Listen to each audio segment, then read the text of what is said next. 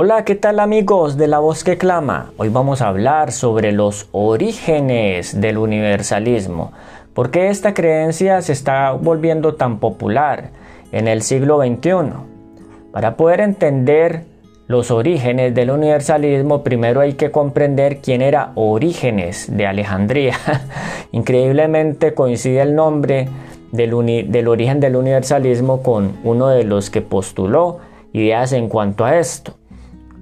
Orígenes de Alejandría era un erudito, acepta, era un teólogo cristiano primitivo. Él vivió entre el año 184 a 253 después de Cristo.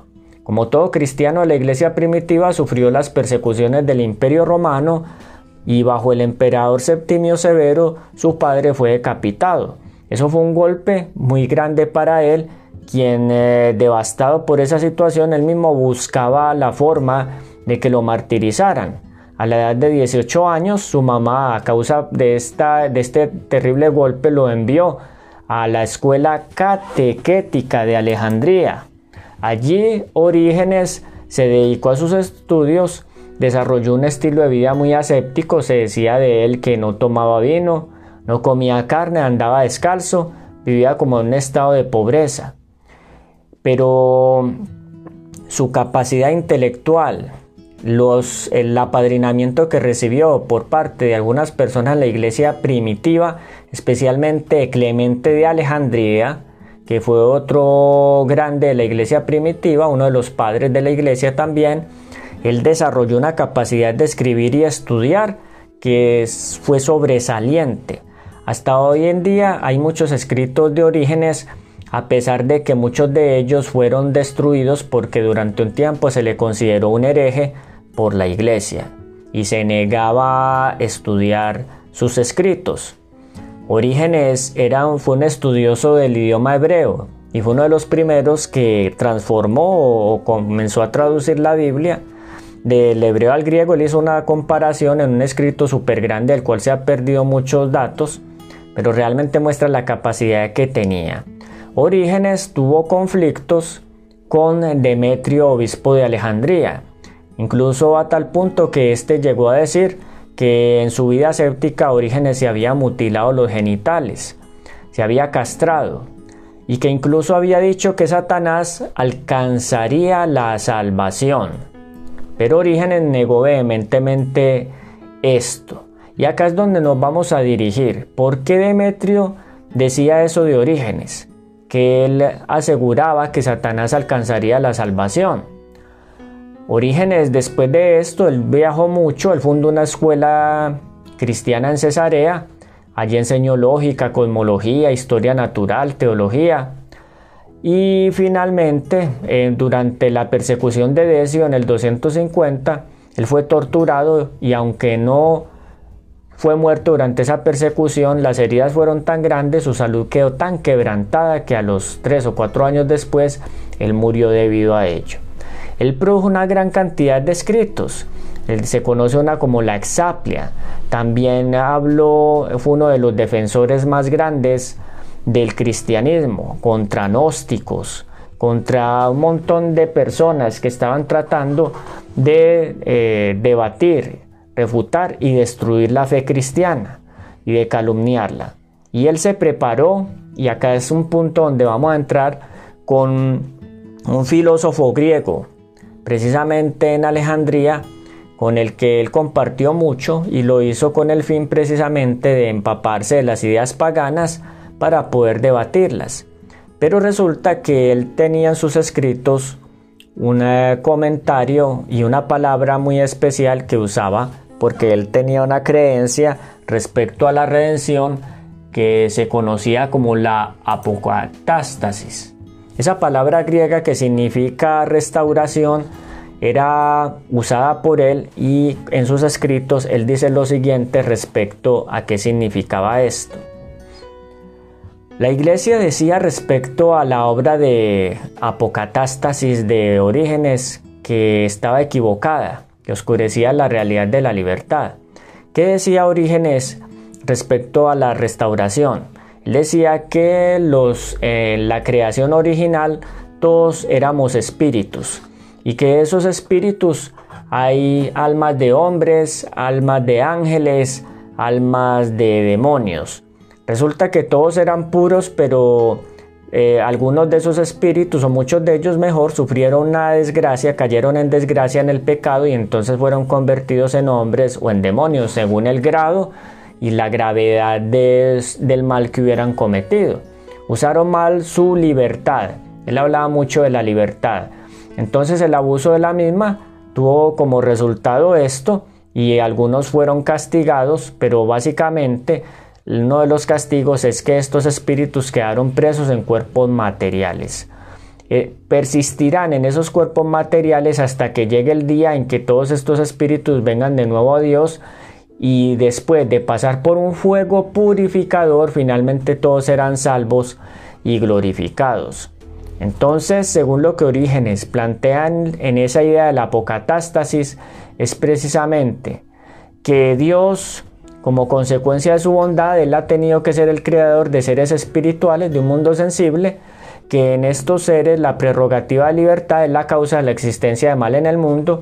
No, Dios no los creó malos, pero ellos se corrompieron por sus propias elecciones. Y lo otro que se puede sacar entonces de esta idea es que para Dios poder volver a restaurar todos estos espíritus, Él tiene que pasarlos por un fuego purificador. Entonces en la idea de la apocatástasis no hay un infierno eterno. Y Dios castiga el pecado solamente con fines de curación, porque Dios es amor. Y como resultado el fuego del infierno es un fuego purificador. A raíz de esto se levantaron muchas críticas en la iglesia, a tal punto que en el concilio de Constantinopla, en el sino de Constantinopla, el 543, en el concilio del 553, en Letrán en 1215 y otros, fue condenada precisamente las ideas de Orígenes y él fue considerado un hereje. ¿Y tú qué piensas de esta historia? ¿Realmente qué llevó a Orígenes a pensar algo así? Él decía que, sin embargo, que era especulación, pero al parecer él tenía muchos enemigos que querían confirmar sus palabras precisamente para condenar sus escritos. A raíz de ello, a pesar de que muchos de sus escritos se han perdido, la idea del universalismo persistió y, e increíblemente se ha levantado en este último tiempo como una reacción, una respuesta del ser humano al deseo de no de rehuir de un infierno, un tormento eterno, que como ya lo hemos visto en temas anteriores, no existe. En la Biblia el castigo no es un castigo que dure eternamente, sino más bien es de consecuencias eternas. Es decir, el pecador y el pecado serán destruidos para siempre. Es la consecuencia, no el castigo como tal. Por lo tanto, te invito a que nos sigas en el próximo episodio para que podamos completar nuestro estudio sobre el universalismo, porque hay unos textos en la Biblia claves que nos van a enseñar precisamente cómo eh, la palabra de Dios no coloca en él la decisión de si somos salvos o no, sino precisamente que aunque él, él nos eligió para salvación, cada uno de nosotros tiene que decidir. Y esa decisión lleva cuatro pasos. Esperamos en el próximo video en el próximo capítulo y te deseamos muchas bendiciones, que el Señor pueda iluminar tu mente para poder comprender mejor los principios de su palabra y discernir las trampas que se han ido aumentando con las cuales muchas personas pueden ser extraviadas de su salvación.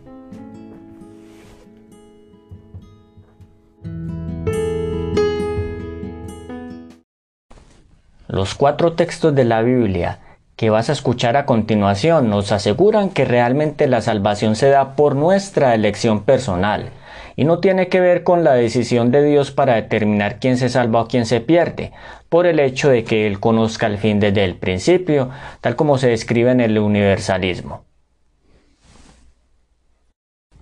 Escucha a continuación los cuatro pasos que deberías tomar si deseas alcanzar la salvación.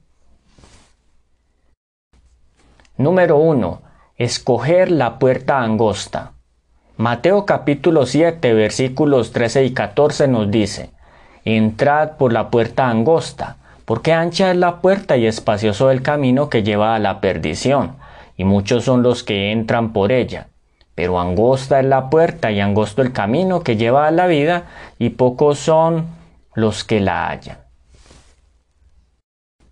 Según este texto, solo hay dos caminos en la vida, uno que conduce a la vida eterna y otro que lleva a la destrucción. Si en la vida solamente existiera la opción de ser salvos porque Dios es misericordioso, tal como lo enseña el universalismo, entonces Jesús no hubiera presentado esta ilustración, más bien enseñaría sobre un solo camino, el cual sería ancho y espacioso donde todos pueden entrar y diría que finalmente es solo un camino el que lleva a la salvación, el ancho. Pero tal cosa no es lo que se presenta en el texto anterior, Escoges la vida o eliges la muerte, no hay más. Paso número 2. Creer en Cristo. El libro de Juan capítulo 6 versículos 28 y 29 dice lo siguiente. Entonces le preguntaron a Jesús, ¿qué debemos hacer para poner en práctica las obras de Dios? Respondió Jesús y les dijo, Esta es la obra de Dios, que creáis en aquel que Él ha enviado. Hoy en día existe una creencia muy popular, un dicho que asegura, no importa lo que creas, con tal que seas buena persona, será suficiente para poder llegar al cielo. Pero el texto anterior nos enseña que para ser salvos, primero hay que creer en Jesús y aceptarlo por la fe.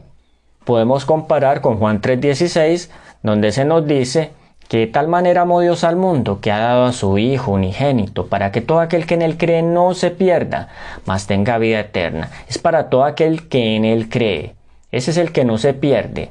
Si no existiera la opción de perderse en el plan de salvación por el hecho de que los pecadores finalmente van a ser purificados y rescatados, entonces él no estaría hablando de perdición en ese texto. Si todos los pecadores van a ser purificados y rescatados, tal como lo enseña el universalismo, Jesús no hubiera asegurado que sólo a través de él se puede salvar el ser humano, como él mismo lo asegura en el libro de Juan capítulo 14, donde nos dice, yo soy el camino, la verdad y la vida. Nadie viene al Padre sino por mí. Puedes creer en otros dioses, puedes ser muy sincero, pensar que así vas a llegar al cielo de todas maneras porque Dios va a tener compasión de ti, pero mientras no aceptes el sacrificio de Cristo en tu favor y sus méritos, no vas a estar en la condición que Dios requiere para poder recibir la salvación, porque este es un don. No, no lo ganamos por nuestros propios esfuerzos, pero nadie que no obedezca será salvo. ¿Por qué? Pues sencillamente porque el creer en Jesús significa recibir su vida de obediencia a la voluntad de Dios, el respeto que él tenía hacia su santa ley y el deseo de que todos podamos llegar a ser obedientes tal como es. Eso es lo que representa la gracia de Cristo en los evangelios, en el Nuevo Testamento. No es suficiente con elegir la vida ni ser sincero y menos buena persona entonces. Hay que aceptar a Jesús como el todo para nosotros. Nadie que no entienda ni reciba esta condición tendrá entrada a la vida eterna. Número 3. Debemos asegurar nuestra elección. Segunda de Pedro capítulo 1 versículos 10 y 11 nos dice, por lo cual hermanos, tanto más procurad hacer firme vuestra vocación y elección, porque haciendo estas cosas jamás caeréis. No es suficiente con elegir a Jesús y creer en Él. Hay que asegurar esa decisión cada día de nuestra vida. Si nuestra salvación estuviera ya asegurada, tal como lo enseña el universalismo, no necesitaríamos tomar una nueva resolución cada día. No es suficiente, no sirve con haber aceptado a Cristo y luego rechazarlo al día siguiente. Si hacemos eso lo vamos a perder todo. Debemos ser firmes en nuestras elecciones si deseamos tener éxito y alcanzar la vida eterna. Y número 4, debemos perseverar hasta el final. Mateo capítulo 10 versículo 22 nos dice, seréis odiados de todos por causa de mi nombre mas el que persevere hasta el fin, éste será salvo. No basta con asegurar nuestra elección cada día. Si nos cansamos en algún momento y tomamos otro camino, distinto, buscando otra alternativa. Para ser felices perderemos todo lo que hayamos logrado. La victoria es solo para los que persisten hasta el final. Y eso es tan cierto en las decisiones que tomamos en nuestra vida cotidiana como en la decisión final de aceptar o rechazar la salvación. Por eso el diablo procura que te desanimes, porque él sabe que si no perseveras no lo vas a lograr. Estos cuatro textos muestran con suficiente claridad que Dios no obrará un milagro para salvar al que no quiere aceptar este maravilloso don, tal como lo dice el universalismo. Él nos ha concedido a través de su Hijo Jesucristo esta maravillosa gracia. Sigue estos cuatro pasos y asegurarás tu salvación.